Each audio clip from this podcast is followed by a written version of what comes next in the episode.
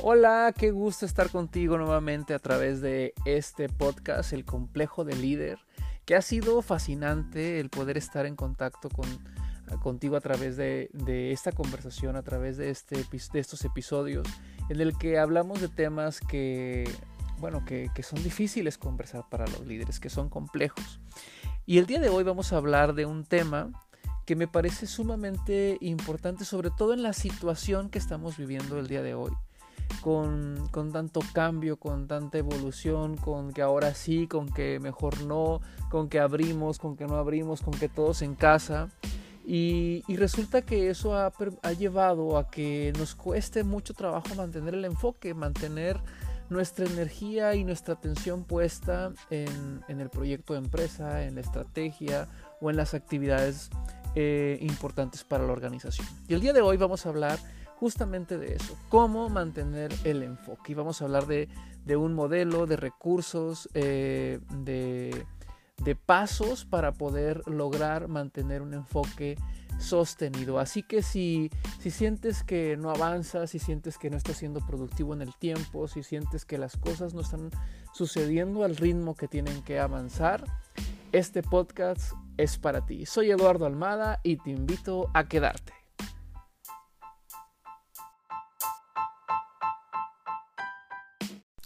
Hace un par de días platicaba con una muy buena amiga, eh, coach, excelente, excelente persona, excelente mentor.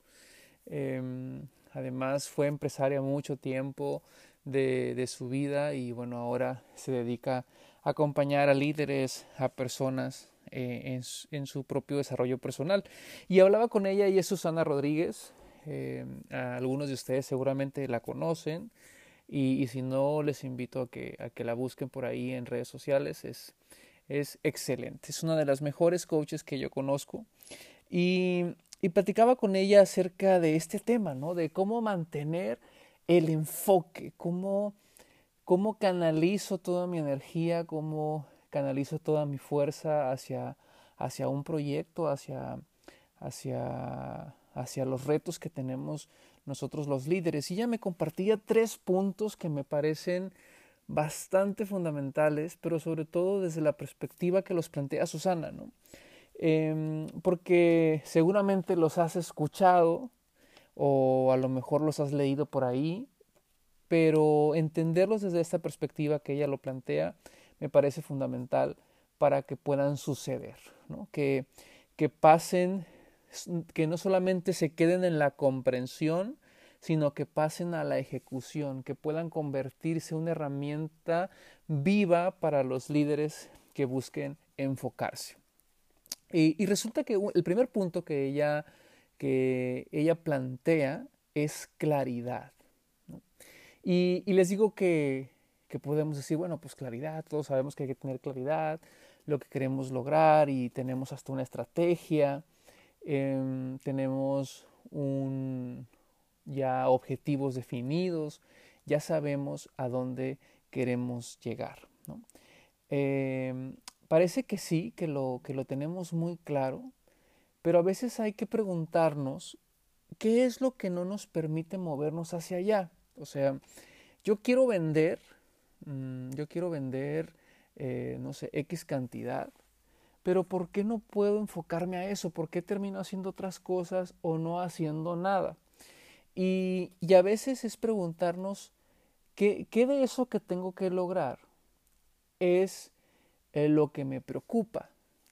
Voy a poner un ejemplo. Si yo tengo que vender tantos millones de pesos, eh, y ya sé que tengo que vender los millones de pesos, ¿por qué no me enfoco a eso? Y a veces cuando me hago esta pregunta de qué es lo que realmente me preocupa, pues resulta que, que realmente lo que tiene mi atención es que no tengo el equipo de ventas para lograrlo.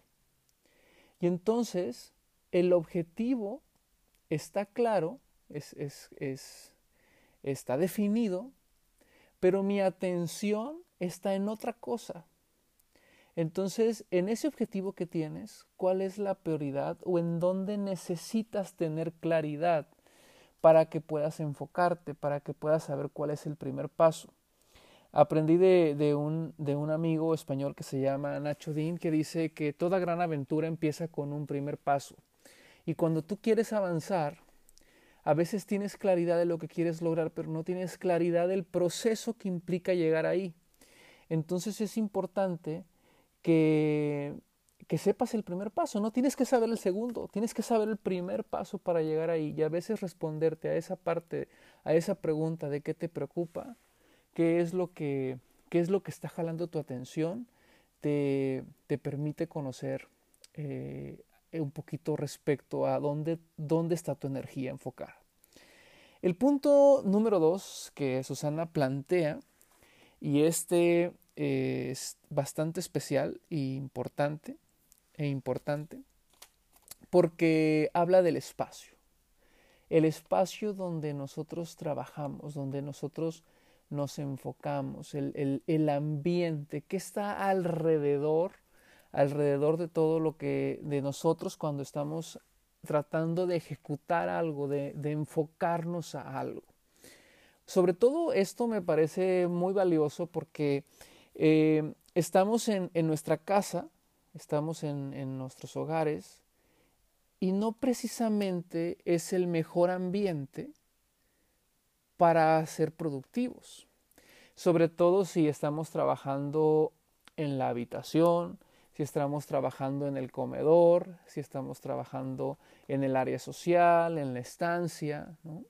En el primer podcast de, de, esta temporada del complejo de líder yo hablaba de la importancia de diseñar un espacio que no sea la habitación, que no sea la estancia, que no sea el comedor.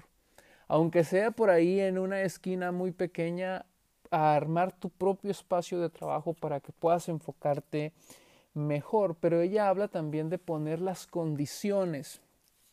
Hace tiempo platicaba con un diseñador de interiores, una diseñadora de interiores, y, ella me decía de la importancia que en nuestras casas, en nuestros hogares, haya diferentes ambientes. Un ambiente para descansar, eh, por ejemplo, yo en mi casa no hay televisores en, las habitaciones porque es para descansar, es para dormir.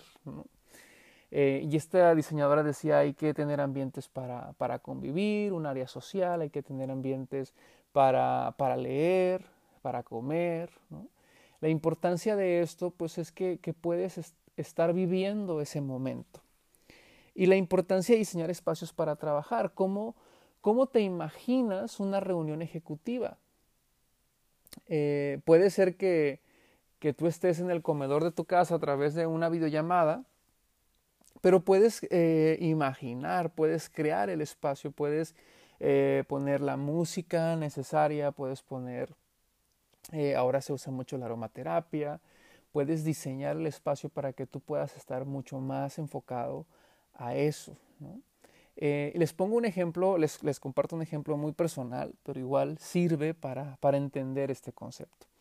Yo estoy escribiendo mi próximo libro que, que pronto lo podrán tener en sus manos y, y, Susana me decía, ¿cómo te imaginas que los autores que tú admiras, cómo es el espacio donde escriben?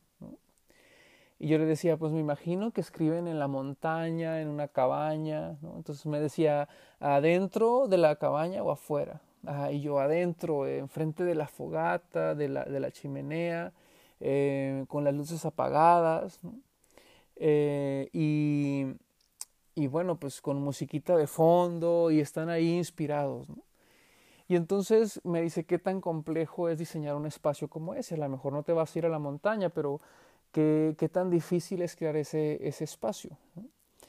Y pues eh, en realidad no lo es, pero yo quería escribir a las 4 de la tarde cuando mis hijos ya no están en clases, cuando están jugando, cuando vienen sus amigos, entonces pues no podría, no podía inspirarme, pero, pero si me quedo a escribir de 8 a, a 10 de la noche, apago las luces y me, prendo la chimenea, pongo música, pongo aromaterapia, entonces puedo diseñar el espacio. Es, sumamente valioso e importante que no solamente tengamos claridad, sino también que diseñemos los espacios para la productividad, diseñemos los ambientes para la productividad. Y el punto número tres es productividad. Y productividad tiene que ver con poner la intención en lo que estoy haciendo. Por ejemplo, una de las cosas que más nos quitan la productividad, y cada vez lo veo más en líderes, por ejemplo, que dicen, yo no estoy en redes sociales porque me quita mucho tiempo. Y el móvil se ha vuelto eh, nuestra mejor herramienta de trabajo, pero también nuestro mejor obstáculo para la productividad porque entramos a ver un mensaje o entramos a ver un mail y probablemente nos desviamos a ver redes sociales, a ver fotos o a ver mensajes que no tendríamos que responder en este momento. Entonces, mm, es un ejercicio quizá complejo, pero eh, de verdad que funciona. Por ejemplo, si yo estoy en una videollamada, en una reunión con el equipo, y si yo tengo el celular a un lado, pues eh, voy a intentar revisarlo, ¿no? Pero si digo, en esta reunión no cabe el celular y lo dejo fuera de, la habitación, lo dejo fuera de mi estudio, pues no, no voy a ir hacia él. Entonces es importante saber en dónde, en, en, qué espacio sí cabe y en qué momento voy a revisar mis, mis WhatsApp, voy a revisar mis correos en el teléfono eh, y designar espacios para eso estoy desayunando y en el desayuno no cabe el celular, entonces no lo invito a la mesa. Porque si lo invito a la mesa, lo voy a tomar y entonces voy a estar ahí respondiendo mensajes y voy a estar desayunando y no voy a disfrutar a mis hijos y entonces no, voy a, no va a poder ser un desayuno productivo eh, en familia, por decirlo de alguna manera. Entonces, eh, para que haya productividad, tienes que saber qué debe de estar incluido en, en la en la reunión de trabajo o en la sesión que estás teniendo o en el diseño que estás haciendo, qué debe de estar incluido y qué no debe de estar incluido. Vamos a suponer, a llevándolo a las personas, voy a tener una reunión donde vamos a tomar una decisión de inversión y no tenemos ahí al administrador o al financiero de la empresa, entonces difícilmente quizá vamos a poder tener una reunión productiva porque no está un elemento fundamental para poder hacerlo. Lo mismo sucede con, los equipos, con el ambiente, con, con el espacio. ¿Qué necesito para poder ser productivo en este momento? Bueno, quizá necesito un cafecito.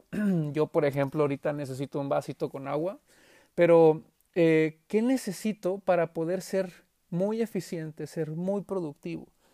Y particularmente, por ejemplo, a mí me encanta diseñar espacios donde estoy en, mi estudio, pongo aromaterapia, pongo música clásica, me preparo un té y, y realmente funciona, ¿no? Realmente funciona. Lo que no estaba funcionando es que había un elemento ahí que no me permitía hacer lo que era el teléfono. Entonces los dejo fuera del estudio y ya que termino de hacer eso que estoy haciendo, ya sea diseñar un curso, diseñar una estrategia, una sesión con un cliente, entonces puedo revisar, revisar pues mensajes, correos y demás. Y la verdad es que el mundo pues no, no se cae. Entonces ahí están estos tres puntos para poder mantener el enfoque. Claridad, es diseñar espacios, ¿sí? Y para poder tener productividad hay que incluir solamente lo que se necesita para ser productivos. Como saben, eh, soy un amante de los libros, me encanta leer eh, y promuevo que los líderes lean, porque si los líderes no leen, pues se quedan siempre con la misma historia. Fíjense, yo les digo, leer es como entrar en la cabeza de otra persona y, y poder aprender, porque lo que las personas escriben es lo que a ellos les funcionó. Y es como aprender en cabeza ajena, ¿no? Es como, ah, bueno, esto lo aprendió tal autor y yo veo cómo lo puedo incorporar a mi vida y cómo lo puedo utilizar.